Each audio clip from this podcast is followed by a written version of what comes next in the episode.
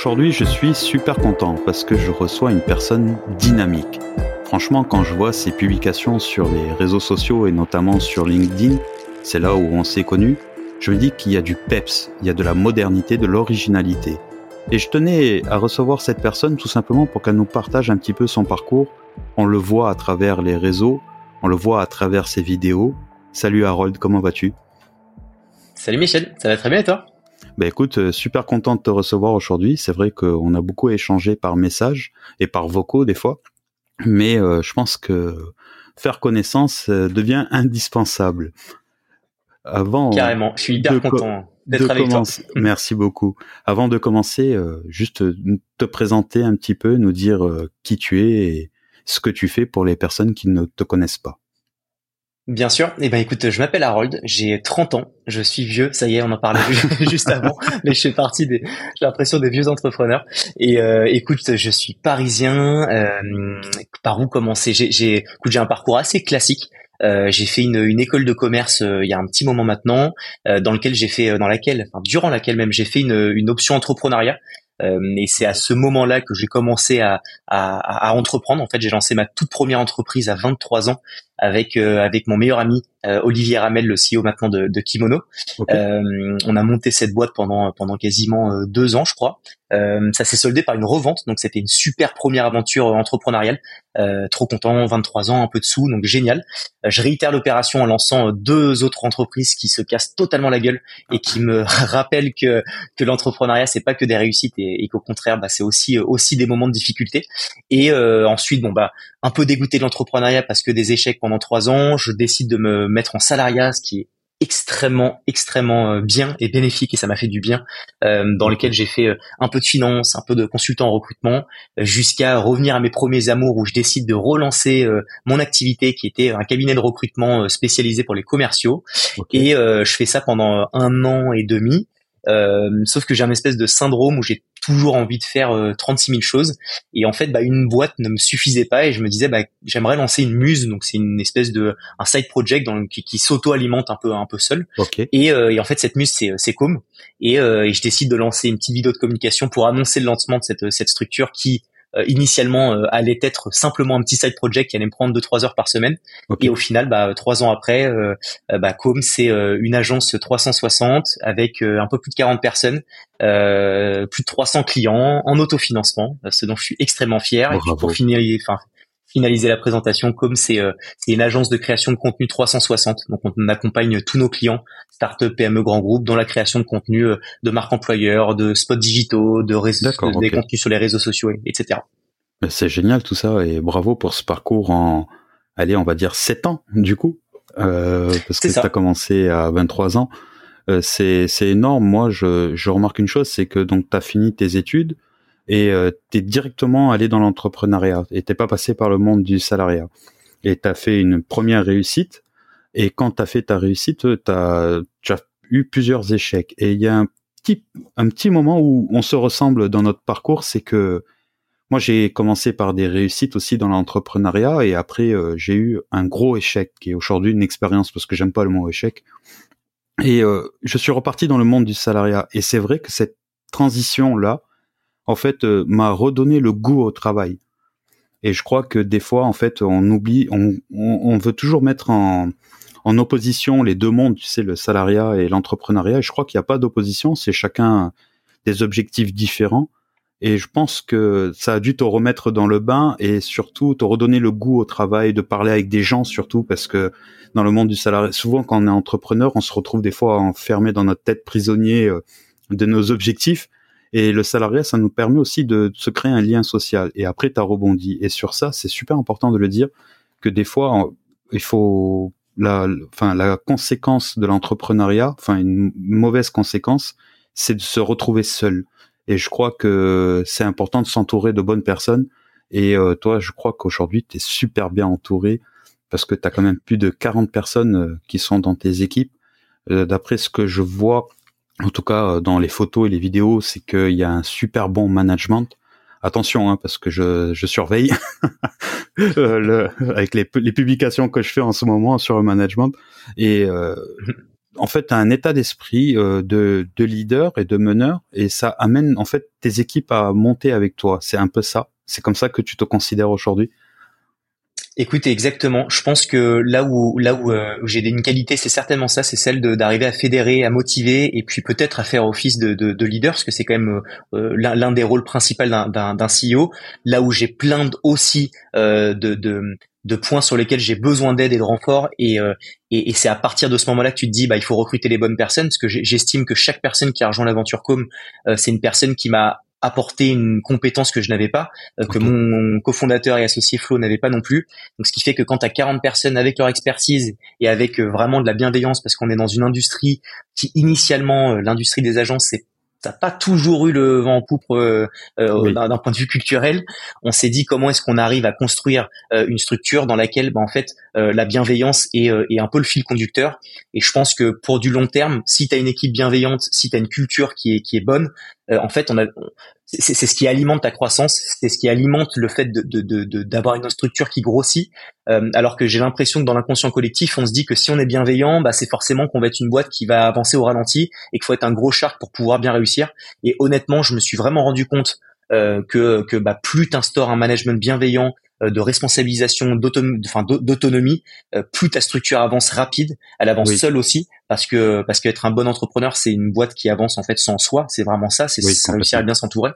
Et, euh, et, voilà. Alors après, bien sûr que tout n'est pas le monde des bisounours. Il y a des moments où ça a été hyper dur. Il y a eu des départs, il y a eu des déchirements, et ça c'est aussi l'entrepreneuriat. Et je veux surtout pas paraître pour le mec qui dit que tout est beau, tout est rose chez nous. Il y a forcément des moments où c'est compliqué, mais quand ton 80% il est bon, il est bénéfique, enfin il est, il est vraiment authentique et vraiment avec bienveillance parce que tu peux emmener. Euh, c'est ça, exactement. Bravo parce que tu as tout compris parce que le fait que de, de faire ce management et cette euh, on va dire ambiance saine et positive dans ton entreprise, ça donne une super bonne image de ton entreprise et du coup en fait ça va attirer des clients. Et euh, je crois bah, c'est le principe de la marque employeur à la base, hein, ou pour attirer des candidats ou attirer des clients. Et toi, tu j'ai l'impression que c'est même pas voulu, c'est fait naturellement en tout cas de ce que je vois, en fait, je vois euh, beaucoup de positifs, surtout comme tu disais dans un monde un petit peu euh, brut. Je pense euh, les agences de vidéo, en plus c'est la mode en ce moment. il faut se différencier, il faut puisque en plus tout le monde arrive à faire un peu les choses seul même maintenant. Et euh, c'est pas comme avant. Je pense il y a une dizaine d'années où pour faire une vidéo c'était super compliqué. Et je crois que ce que tu fais c'est bien. Mais avant de continuer, j'aimerais bien juste comprendre pourquoi la vidéo. C'était une euh, passion? C'était quelque chose euh, que tu avais envie de faire ou un hasard total? Bah alors initialement comme c'était de la vidéo, euh, depuis maintenant quasiment huit mois, on s'est repositionné en modèle d'agence 360. Alors principalement de la vidéo parce qu'on a été plutôt connu par par ça parce qu'on a commencé par la vidéo. Maintenant on fait aussi des campagnes print, des campagnes digitales, on fait du marketing d'influence, donc on a un peu étoffé les verticales. Mais si je réponds à ta question de la vidéo, donc du, du, tout démarrage, alors moi je connaissais rien de chez rien la vidéo. Euh, vraiment.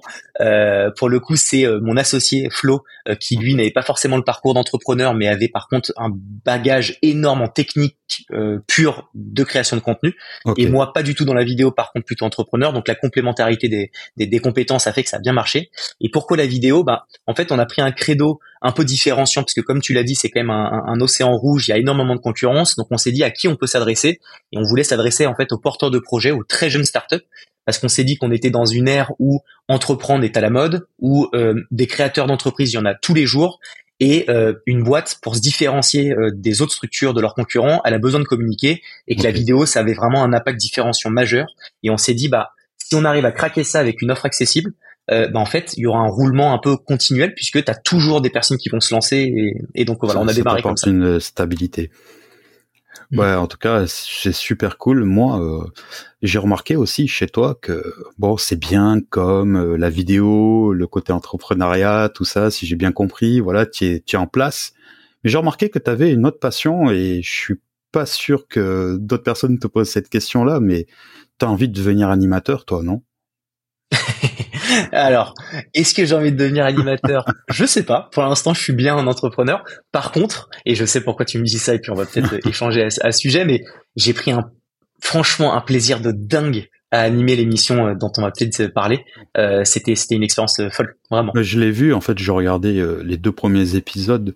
en fait, j'aime bien parce que ça, moi, quand j'ai commencé sur les réseaux, moi, ça fait à peine 18 mois hein, que j'ai commencé sur les réseaux. ok. J'ai commencé par faire des lives, ce genre de choses avec des gens, des, invités et j'ai décelé en fait chez moi une, passion qui est l'animation. Tu vois là ce qu'on est en train de faire aujourd'hui. J'adore, je kiffe en fait. Et euh, c'est dans cette dans cette branche là que je veux évoluer. Et quand je t'ai vu euh, avec euh, ton équipe, j'ai ressenti vraiment beaucoup de joie. Et je me suis dit en fait, est-ce qu'il fait cette émission vraiment pour les autres ou il a fait pour lui parce qu'il est vraiment dans son élément? Il, il kiffe, il s'amuse en fait. Et je crois que ça, toutes les personnes qui ont regardé l'émission l'ont ressenti. Bah écoute, ouais, donc peut-être pour, pour celles et ceux qui euh, qui qui, euh, qui ne connaissent pas et, très certainement pas mal, hein, mais on a lancé une émission donc avec Comédia et avec euh, Raibet de Papépille. on a coproduit l'émission ensemble, donc qui s'appelait Charabia. donc l'émission qu'on a fait en une première saison de quatre épisodes, c'est un format un peu à la Twitch où on faisait venir en fait des entrepreneurs de tout horizon.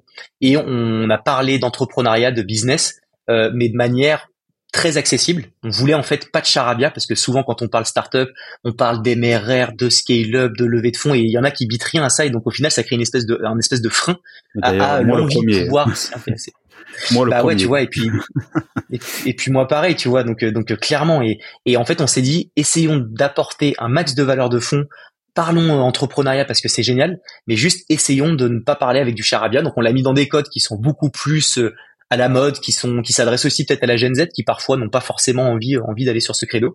Et écoute, l'émission, la première saison a, vraiment cartonné. Et donc, en tant qu'animateur, pour répondre à, enfin, pour, pour ce que tu disais, est-ce que, est-ce que tu le faisais pour les autres ou pour toi? Franchement, la réponse est les deux. J'ai kiffé, mais d'une puissance animer l'émission. C'était la toute première fois pour moi. On l'a un peu fait à l'arrache en plus, en dernière minute. Donc euh, c'était un peu comme ça sur le live. Et en fait, euh, je pense que ça a eu sa force parce que euh, ça a été tellement authentique parce qu'on a tellement peu préparé ouais, qu'au final, ça a bien pris et, j'ai trop kiffé. Franchement, j'ai trop non, Mais c'est, c'est en tout cas, c'est l'image que ça a donné de, de cette émission. Alors, je, comme je disais, c'est Charabia, c'est disponible sur YouTube, c'est ça? N'hésitez pas à aller voir. On tape juste Charabia hein, sur euh, le, moteur de recherche et on tombe dessus. Ouais. C'est vrai qu'il y avait des bons conseils, euh, des bonnes choses pour les entrepreneurs et surtout euh, un peu start-up pour les nuls, quoi. Et c'est ça, exactement. pour euh, moi, le premier, je me suis, j'ai appris des choses. Et euh, du coup, on parle d'émissions. Euh, je crois que il y a deux trois choses que j'ai vues. Tu es en train de faire un truc avec Jérémy Boissino pour leur classement Fabicon, un truc d'Oscar et tout. Moi, ça mhm. je vais être honnête, ça m'a chauffé. Hein. de, je, serai, bon je serai présent parce que bah, déjà des événements comme ça, c'est sympa.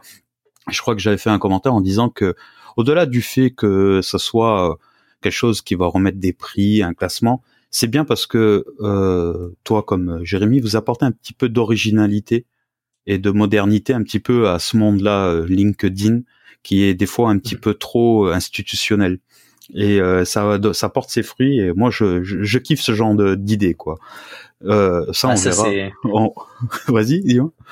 Non, mais j'allais dire, c'est sûr que tu viens, que tu viens à l'événement. Donc c'est ouais, la remise d'Oscar, euh, des créateurs de contenu LinkedIn. On a choisi plein de verticales et, euh, et je crois euh, et je, j'imagine que tu t'en doutes, mais que tu fais partie du classement. Donc du coup, tu, enfin, ce serait trop cool que tu que tu, bah, que tu viennes. Ça va être, présent dans... faire ça en juin.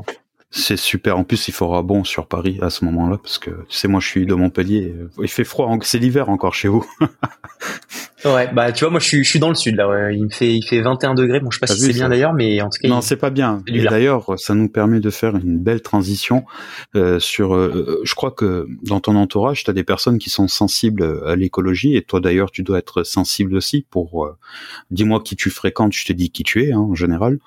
Mmh. Euh, je crois que tu as un projet euh, d'une belle envergure et surtout euh, très euh, écologique. Tu veux bien nous en parler?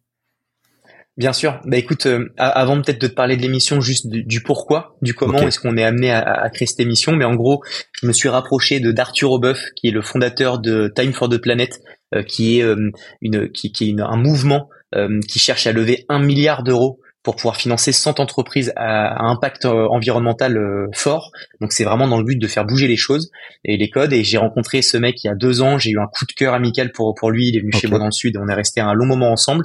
Et je me suis dit, c'est vraiment la personne que j'ai envie de devenir parce que c'est un mec qui a le même âge que moi. Euh, il était dans l'influence, dans le truc très shiny avant, qui, qui est parfois un petit peu à l'antipode de l'environnement. Et il s'est pris une claque euh, seul. il s'est dit est-ce que c'est vraiment ça dont j'ai envie de, de, de, que, je, que je souhaite euh, ou est-ce que c'est autre chose et de manière radicale il a totalement changé euh, son mode opératoire? Alors sans devenir l'écolo relou chiant à taper sur tout le monde juste il s'est dit putain il faut que je c'est ma génération qui, qui doit bouger euh, pour qu'il pour qu'il puisse y avoir un impact rapide parce qu'on est quand même il y a quand même des sujets un peu un peu chauds en ce moment. Et donc du coup on a discuté et je me dis putain mais moi Arthur, euh, moi je suis loin d'être parfait, moi je suis un mec qui consomme beaucoup, j'aime bien un peu la fame, etc. Je, le dis de manière totalement transparente. Par contre, j'ai envie de changer. Et j'ai envie de changer, mais peut-être pas de manière drastique. Euh, et je pense être euh, celui qui incarne pas mal de Français et Françaises, c'est j'ai envie d'aider, j'ai envie de changer, mais je peux pas le faire de manière fondamentale et d'un coup brutale. Et je pense que c'est l'une des raisons pour lesquelles bah, on a du mal parfois à embarquer des gens. Et donc le but de l'émission qu'on va lancer avec Arthur, donc on coproduit ensemble, c'est une émission qui s'appelle Second Degré, où en fait on reprend les concepts des late shows, les, les talk shows américains où tu prends des invités, etc. Et en fait, on va parler environnement, écologie, mais de manière ultra sexy et ultra ultra ultra décalé. Euh, je tease pas trop parce que le premier épisode va sortir là dans un mois et demi le, le 1er mai. Mais l'idée ça va être de rendre l'écologie sexy. On a des invités, on a du gros gros lourd qui va venir pour pouvoir nous aider à réconcilier en fait ça. Et puis le but pour terminer là-dessus, mais c'est vraiment d'avoir une, une, une, émission qui parle à tout le monde dans les codes actuels des réseaux, sur TikTok et autres, et où tu te dis à la fin de cette émission, mais en fait l'écologie c'est pas juste euh, euh, quelque chose de chiant, en fait c'est cool, c'est sexy, et c'est vraiment le travail qu'on a envie de faire euh, ensemble. Voilà. en tout cas, bravo pour ce projet, plein de projets d'animation. J'aime bien avec animation avec S.